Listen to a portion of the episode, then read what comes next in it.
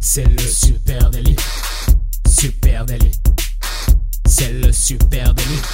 Toute l'actu social média servie sur un podcast. Youpi, c'est lundi et vous écoutez le Super Daily. Le Super Daily, c'est le podcast quotidien qui décrypte avec vous l'actualité des médias sociaux et comme chaque lundi on vous offre votre veille social media servie sur un podcast, je suis Thibaut Tourvieille de Labro et j'ai le plaisir ce matin d'être accompagné de monsieur Adjan Chelil. Salut Adjan. Salut Thibaut, comment ça va?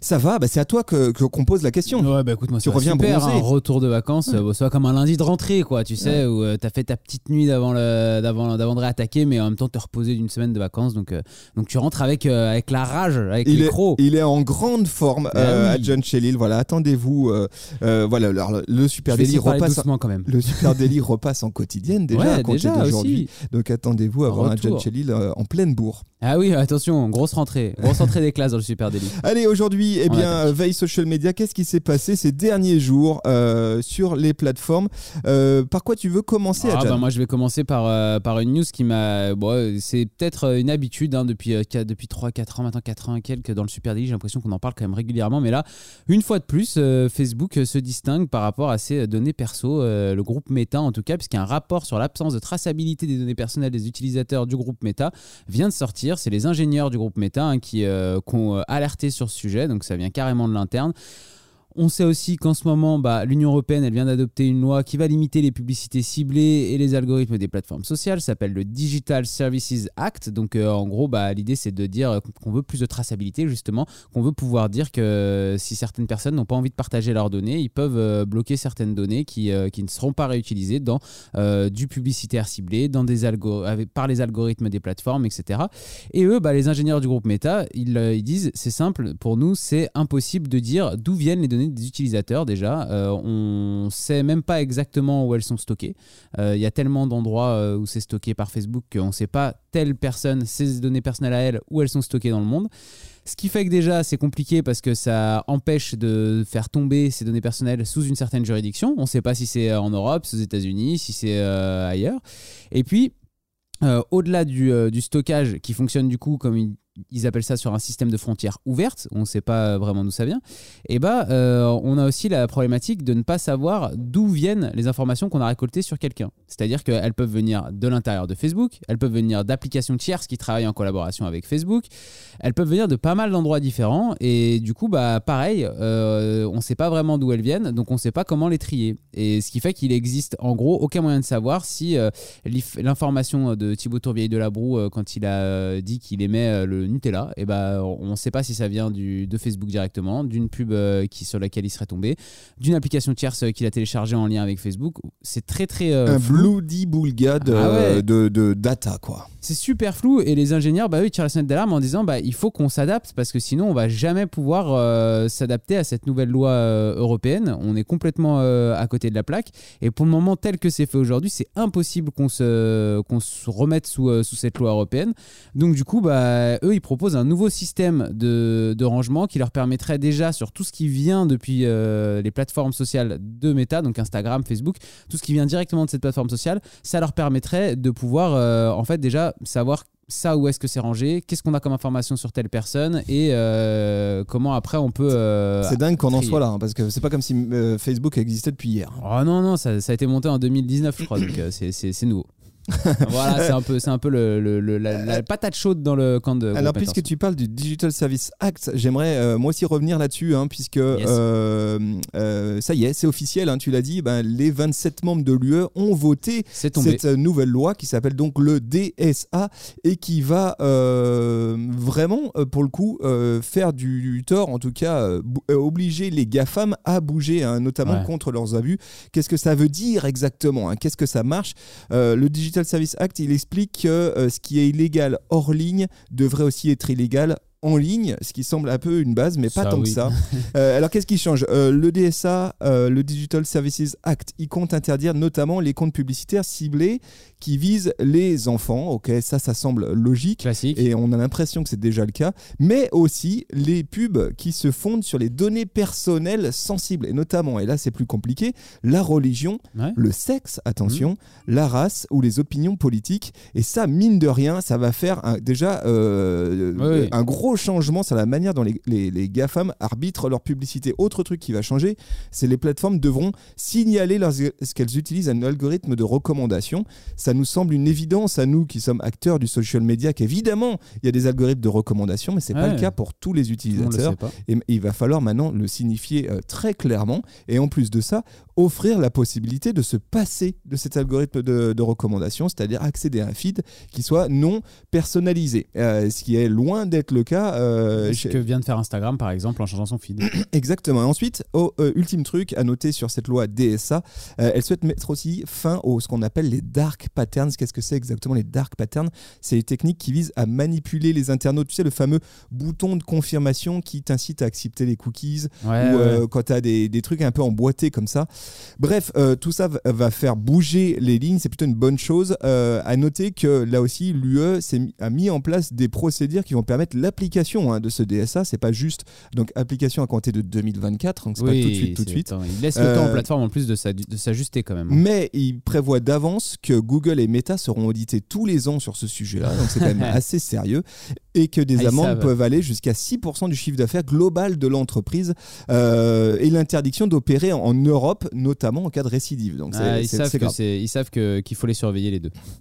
Voilà ce que je pouvais un peu Bah, compléter sur le DSA. Écoute, euh, je trouve ça intéressant et je vais continuer euh, quand même un peu sur ce sujet parce que j'ai l'impression que ça a influé aussi, euh, influencé les, les Américains puisqu'on a Obama qui nous a fait un joli discours jeudi dernier devant les étudiants de Stanford en Californie, donc au milieu de la Silicon Valley. Et l'ancien président des États-Unis qui à son époque, lui, très bien manœuvré hein, durant ses campagnes avec les réseaux sociaux. On sait que ça a été stratégique dans, dans sa campagne de communication. C'est une, une, je pense, un des premiers en termes de campagne politique, en tout cas dans les présidentielles un cas d'école. hein. Voilà, c'était vraiment un cas d'école et un précurseur dans son utilisation des réseaux sociaux.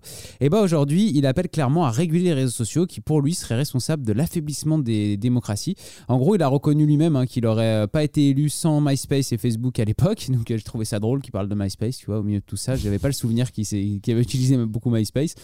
Mais qu'en gros, eh ben, bien sûr que les, plateformes sociales, ça peut être un super outil de sensibilisation ou de mobilisation aussi pour des militants dans le monde entier, etc. Il a fait l'éloge quand même, hein, des bons côtés aussi des réseaux sociaux, mais il alerte sur les modèles économiques des succès de Facebook et de YouTube, et notamment de la publicité ciblée. Donc euh, on en revient encore à cette collecte d'informations et comment elle est utilisée aujourd'hui. Lui, il dénonce que bah, forcément, ça provoque beaucoup de contenu inflammatoire qui polarise les, euh, les débats et euh, les avis de, de tout le monde et euh, qui favorise du coup la désinformation. Et c'est ça que pour lui, c'est là-dessus que repose la désinformation. C'est plus sur un système global de comment fonctionnent aujourd'hui les plateformes plutôt que juste sur euh, le fait de combattre ou non euh, les fake news. D'après lui, euh, l'élection de Joe Biden avec la non-reconnaissance de sa défaite de la part de Donald Trump et l'assaut du, Capita- du Capitole pardon, le 6 janvier 2021 où il y avait quand même eu euh, des morts, etc., bah, c'est une vraie sonnette d'alarme pour euh, les États-Unis, d'a- d'après euh, Obama. Et puis, lui, il appelle tout simplement à une réforme euh, des lois qui, qui aujourd'hui euh, encadrent ces réseaux sociaux aux États-Unis.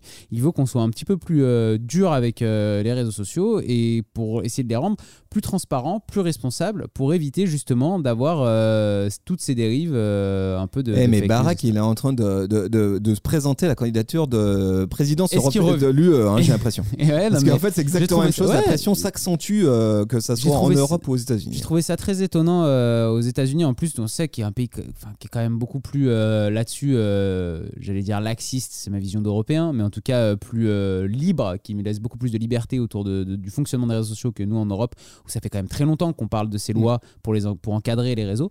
Euh, J'ai trouvé ça euh, assez intéressant, qu'il y ait quand même une grosse stature politique comme ça qui prenne euh, cet avis-là.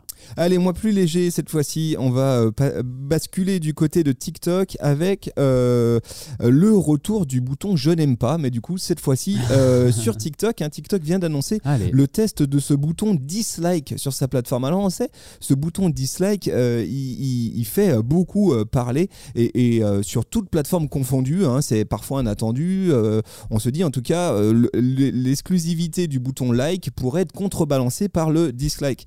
Euh, donc TikTok a décidé de le tester hein, et ça va permettre aux utilisateurs notamment d'identifier les commentaires euh, qu'ils pensent inappropriés ou qui ne les intéressent pas. Yes. Attention, ça concerne exclusivement les commentaires, ce qui est peut-être différent de ce qu'on a vu en test sur d'autres plateformes où ça concernait le post directement. Ça existe notamment sur YouTube, hein, par exemple. Exactement. Sur YouTube, on a le dislike sous toutes les vidéos. Hein. Et les créateurs qui euh, recueillent une proportion trop élevée de dislikes, eh bien, ils vont être amenés à recevoir des notifications, euh, les amenant à reconsidérer peut-être justement Hmm. l'angle de leur contenu ou à modérer eux-mêmes les conversations euh, clivantes. Donc ça, je trouve ça intéressant que ça marche dans ce sens-là. C'est aussi de responsabiliser les créateurs de contenu en disant, hey, regardez, il y a, au milieu, il y a un commentaire, là, allez jeter un petit coup d'œil. Et puis, alors ce qu'on ne sait pas, c'est si cette fonctionnalité, elle va avoir un impact sur le classement des commentaires sous les vidéos. Est-ce que euh, les commentaires qui ont euh, beaucoup de dislikes se retrouvent tout en bas de la liste ou au contraire sont mis en avant? Est-ce qu'ils sont plus en... Voilà. Ce qui est clair, c'est qu'un des objectifs euh, pour TikTok, c'est clairement de nourrir le machine learning de son intelligence artificielle. Il l'explique assez clairement, en gros, à terme de renforcer ses capacités de modération proactive de la plateforme, faire en sorte de nous donner à nous utilisateurs euh, des leviers nous permettant de dire ça on aime, ça on n'aime pas, euh, pour qu'ensuite le machine learning puisse apprendre et potentiellement planquer euh, davantage certains contenus euh, euh, insultants, violents, clivants, etc. Ça, c'est très intéressant. Et puis, je trouve aussi que ça redonne une autre place à la modération sur TikTok que je trouvais jusque-là, en tout cas le conversationnel sur TikTok, que je trouvais jusque-là un peu en recul par rapport à d'autres plateformes, parce qu'on sait que dans l'algorithme de TikTok, euh, il y a d'autres choses qui rentrent en compte euh, par rapport au conversationnel, même si ça compte aussi. Je trouve que le remettre en avant de cette manière-là, effectivement, comme tu disais, ça va obliger les créateurs de contenu à prendre en compte ce qui est Tout à fait. raconté à l'intérieur, et du coup, bah, peut-être aussi, effectivement, comme tu dis, à angler leur contenu un peu différemment. Moi, je voulais vous parler de, de quelque chose de plus, euh, de plus léger aussi, de WhatsApp, hein, qui, est, qui est encore en panne, nouvelle panne de WhatsApp qui a touché euh, plusieurs milliers d'utilisateurs dans le monde au début du week-end, là dernier. Euh, ça fait depuis un an que WhatsApp bah, connaît quand même de nombreuses euh, interruptions. Euh, moi, premier réflexe, je me suis dit, c'est bon, bah, euh, normal, le groupe Meta travaille toujours sur son interopérabilité de ses plateformes entre Messenger d'un côté, Instagram direct et puis WhatsApp. Donc, de temps en temps, euh, boum, ça fait, jeu, ça fait bugger un peu le système le temps que ça remette en jour. Tu vois, il y a un mec qui doit faire une mise à jour euh, sur un ordi dans la Silicon Valley et hop, ça repart Bah, pour tout le t'as pas fait la mise à jour quand même. Ouais, je comprends. Et, euh, et sauf que bah, d'habitude, quand ça, ça se passe, il y a tout qui tombe en même temps Instagram, Facebook, euh, WhatsApp, et puis hop, ça repart dans les minutes qui suivent, et puis, euh, et puis voilà. Là, c'est juste WhatsApp qui est, qui est tombé au début du, du week-end. Donc plusieurs milliers d'utilisateurs qui, qui, ont, qui ont vraiment bugué en France aussi, et toujours assez marrant, c'est que euh, bah, quand il y a une plateforme comme ça qui, euh, qui chute, qui tombe, Qu'est-ce que fait tout le monde? Tout le monde va sur Twitter pour, euh, pour voir si, euh, la, la- si ça bug ou Bah, pas. Twitter, c'est le SAV des GAFAM. C'est magnifique. C'est pour ça qu'Elon Musk a dû racheter. Il a dit, je Je détiens le SAV. Et euh, du coup, bah voilà, comme à chaque fois, vous vous retrouvez avec les meilleurs mèmes du coin sous le hashtag WhatsApp. Alors, il faut savoir quand même qu'en France, le hashtag WhatsApp sur Twitter, il est passé en top tendance jeudi soir, alors qu'il y avait en même temps, par exemple, un match de foot avec Marseille qui jouait en demi-finale de, de Coupe d'Europe, justement. Bah, hashtag WhatsApp était devant le hashtag du, du match et tout. C'était quand même assez impressionnant. Euh, Donc, vous pouvez les retrouver tous ces a- Vous pouvez aller regarder sous le hashtag WhatsApp Down. Et euh, là-dessous, vous avez quand même euh, pas mal de, de petites pépites sur, euh, voilà, sur une petite plateforme qui, qui tombe, comme de temps en temps. Quoi. Allez, euh, basculons du côté d'Instagram si vous voulez bien. Instagram qui va bientôt nous permettre d'épingler des posts en haut de notre grille. Incroyable. Euh, ça, c'est quand même, mine de rien, une grosse news. hein. Ça fait déjà incroyable. quelques mois qu'on le voyait euh, venir, mais ça y est, Instagram euh, teste officiellement les posts épinglés sur un certain nombre de ses profils.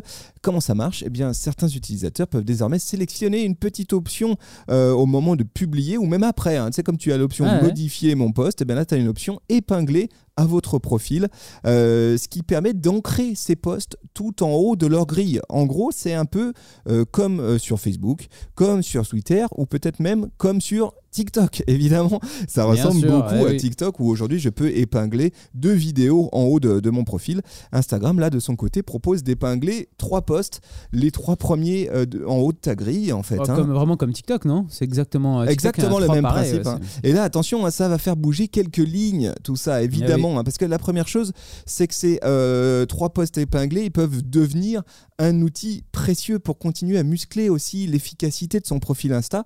On le sait aujourd'hui, tu as, voilà, on sait aujourd'hui, tu as les highlight Mm. euh, stories euh, qui euh, sont très utiles pour, on va dire, ancrer un certain nombre de messages de marque. Et là, imaginons ce qui peut se produire si euh, les trois premiers posts de ma grille peuvent me permettre d'enfoncer le clou de façon très visuelle. C'est intéressant et on, on imagine que ramener à certaines marques, c'est quelque chose qui va être fort utilisé. Idem, par exemple, pour, pour les marques utilisant shopping. hein. tu peux imaginer que tes trois best-sellers, tu les Ah mettes ouais. euh, à l'affiche. Ah, ça peut être ultra intéressant, ça peut te permettre de, comme tu disais, de mettre en avant soit euh, un peu des valeurs de marque, euh, travailler un peu ton why, euh, soit tu peux aussi, euh, tout le contraire, balancer ton offre directement là pour que ça saute aux yeux dès qu'on arrive sur ta page. Exactement, et c'est peut-être aussi un espace qui va être propice pour renforcer les performances de certains contenus. C'est pas mal comme ça aujourd'hui que les posts épinglés sont utilisés côté TikTok, c'est-à-dire j'ai un contenu qui organiquement, viralement fonctionne bien, je veux lui offrir un peu plus de un peu plus ouais. de force, je le positionne en haut de ma grille et je m'assure comme ça euh, que la porte d'entrée, ça soit mes contenus les plus performants. En tout cas, ça va, euh, malin, euh, si vrai- réellement ça se met en, en place pour tous les comptes, ce qui semble être le cas, ça va nous contraindre, je pense, à réimaginer la manière d'aborder la grille. Je crois que certaines Instagram. personnes l'ont déjà. hein. Je crois que c'est déjà en- arrivé en test sur certains comptes. y compris en France. ouais. Et ben ça, c'est intéressant. Voilà, Écoute, euh, ultra intéressant cette, euh, cette news sur Insta. Je crois qu'on a fait le tour de, de ce que tu avais, Thibaut, euh, dans le pack. moi j'ai fait le tour de, Ah bah, de mes actus pour ce lundi. Évidemment, on, on dès toute la semaine à 9h du mat ici en direct sur Twitch Bien sûr. ou en- dans vos oreilles en balado diffusion. On est avec vous. Est-ce qu'on va parler de Snapchat cette semaine Thibaut? Non, il n'y aura pas le Snapchat. Ah là. Mais, mais- mais on a d'autres trucs très cool. Euh, bah alors la semaine prochaine, alors peut-être les amis. Bon, écoutez, si vous avez d'autres news qui, que vous avez vu passer ou en tout cas que vous avez envie de- d'en échanger avec nous, ou si celles qu'on a, donc, a évoquées ce matin vous ont fait rebondir, n'hésitez pas à venir en parler avec nous sur les réseaux sociaux @supernatif, sur Facebook, sur Instagram, sur Twitter, sur LinkedIn, sur TikTok. On est partout où vous êtes. Et puis si vous nous écoutez sur une plateforme de podcast, vous pouvez venir nous écouter tous les matins sur Twitch à 9h pour euh, pouvoir échanger avec nous en direct dès la fin de l'épisode. Ou alors, euh, vous pouvez aussi juste nous laisser une petite note, un commentaire, ça nous fait kiffer sur les plateformes et ça nous permet de remonter un petit peu dans les algorithmes. Merci à vous tous, on vous embrasse et on vous donne rendez-vous dès demain. Salut tout le monde, Ciao, ciao, ciao. bye.